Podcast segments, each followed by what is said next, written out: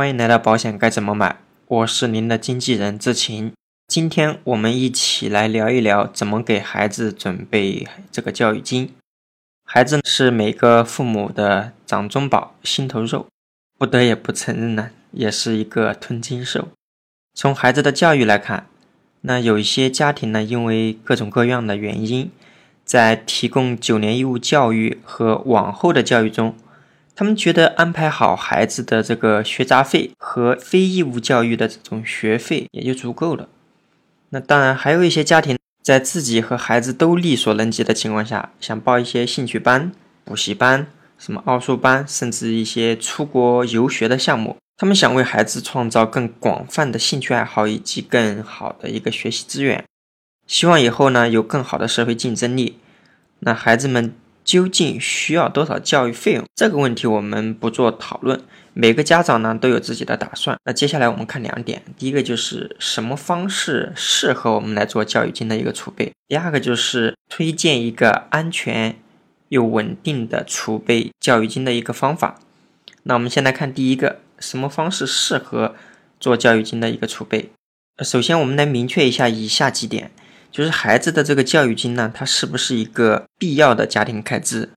第二个就是孩子的教育金能不能因为我们的投资失败、家人的一个身体变故的原因，呃，降低孩子的教育金的投入？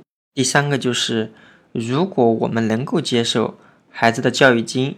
可以因为风险变故呃来打折扣的话，那我们需不需要保证一个最基础的教育金，保证孩子到大学毕业呢？那如果你和我是有同样的想法，就是教育金呢是一笔必要开支，我们也最好不要因为投资失利或者是家人的身体变故呃来降低教育金的一个支出。第三个就是不管怎么样，我们至少要给孩子一个最基础的教育保障。如果以上达成一致的话，给孩子配这个教育金的方法呢，我们最好就选择那种风险比较低的理财方式了。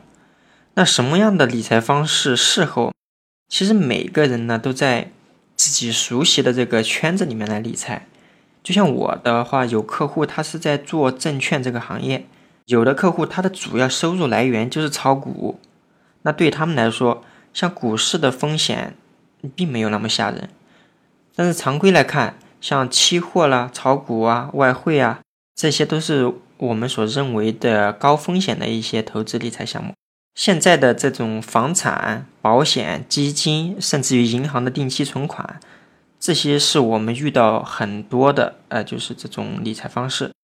在我们面对这些比较多的理财方式的时候，我们还需要考虑以下几点：第一个就是银行的定期存款，那我们在储蓄的过程当中会不会？把这笔钱挪为他用。第二就是我们要考虑一下，这种银行定存的市场利率会不会继续下降？第二就是基金，基金账户呢，在我们储备的过程中会不会挪为他用？还有就是基金的一个风险是不是在我们可控范围？包括到时候如果我们的基金账处于一个低谷的话，这个时候需要我们来抄底，但是孩子又需要来用这笔钱呢，那我们是拿出来用？还是继续抄底，保险我们会考虑这个保险的收益符不符合我们的要求。我们在上一个节目怎么给自己一个踏实的未来补充养老金篇，对于这个银行定存呢、基金和保险呢有细致的分析，大家可以诶回顾上一期的节目来查看。你像房子的话，对于我国的家庭来说。它是集居住、投资，甚至于这种保值增值是为一体的，还有一些城市化进程的发展和传统思维等影响。这些年，大家买房的热情是很高亢的。在二零一八年《中国城市家庭财富健康报告》中指出了，二零一七年的时候，我们国家的房产投资占到家庭总资产的百分之七十七点七。那也就是说，我们正常每个家庭是拿家庭总资产的大概百分之八十来投入房地产市场，这到底是不是属于一种健康的资产配置方式？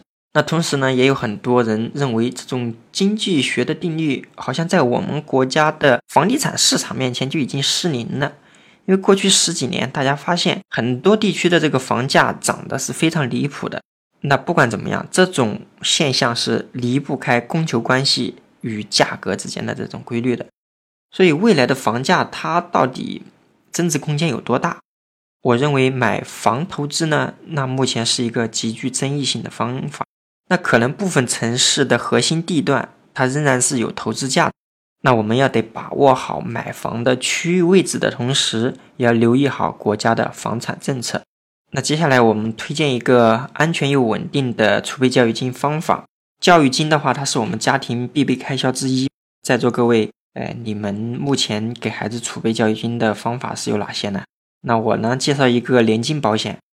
以往的那种保险相比呢，它是没有附加那种万能账户和分红账户的。如果听了我们往期节目的话，呃，你会清楚，就是万能账户呢，它是有不确定性的。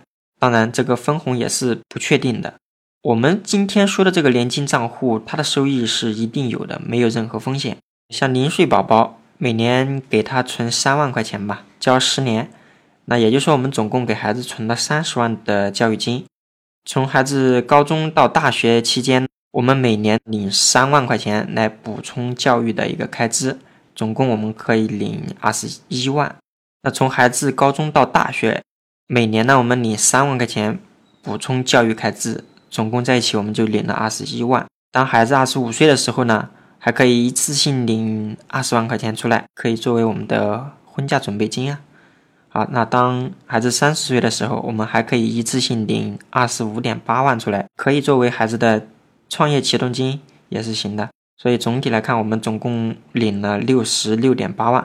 也许您的孩子他在学习方面比较好。可能在研究生的时候，他出国留学了。那如果您的孩子在未来有出国留学的打算的话，读研究生的时候还可以一次性领三十八万，啊，为我们留学海外来做准备了。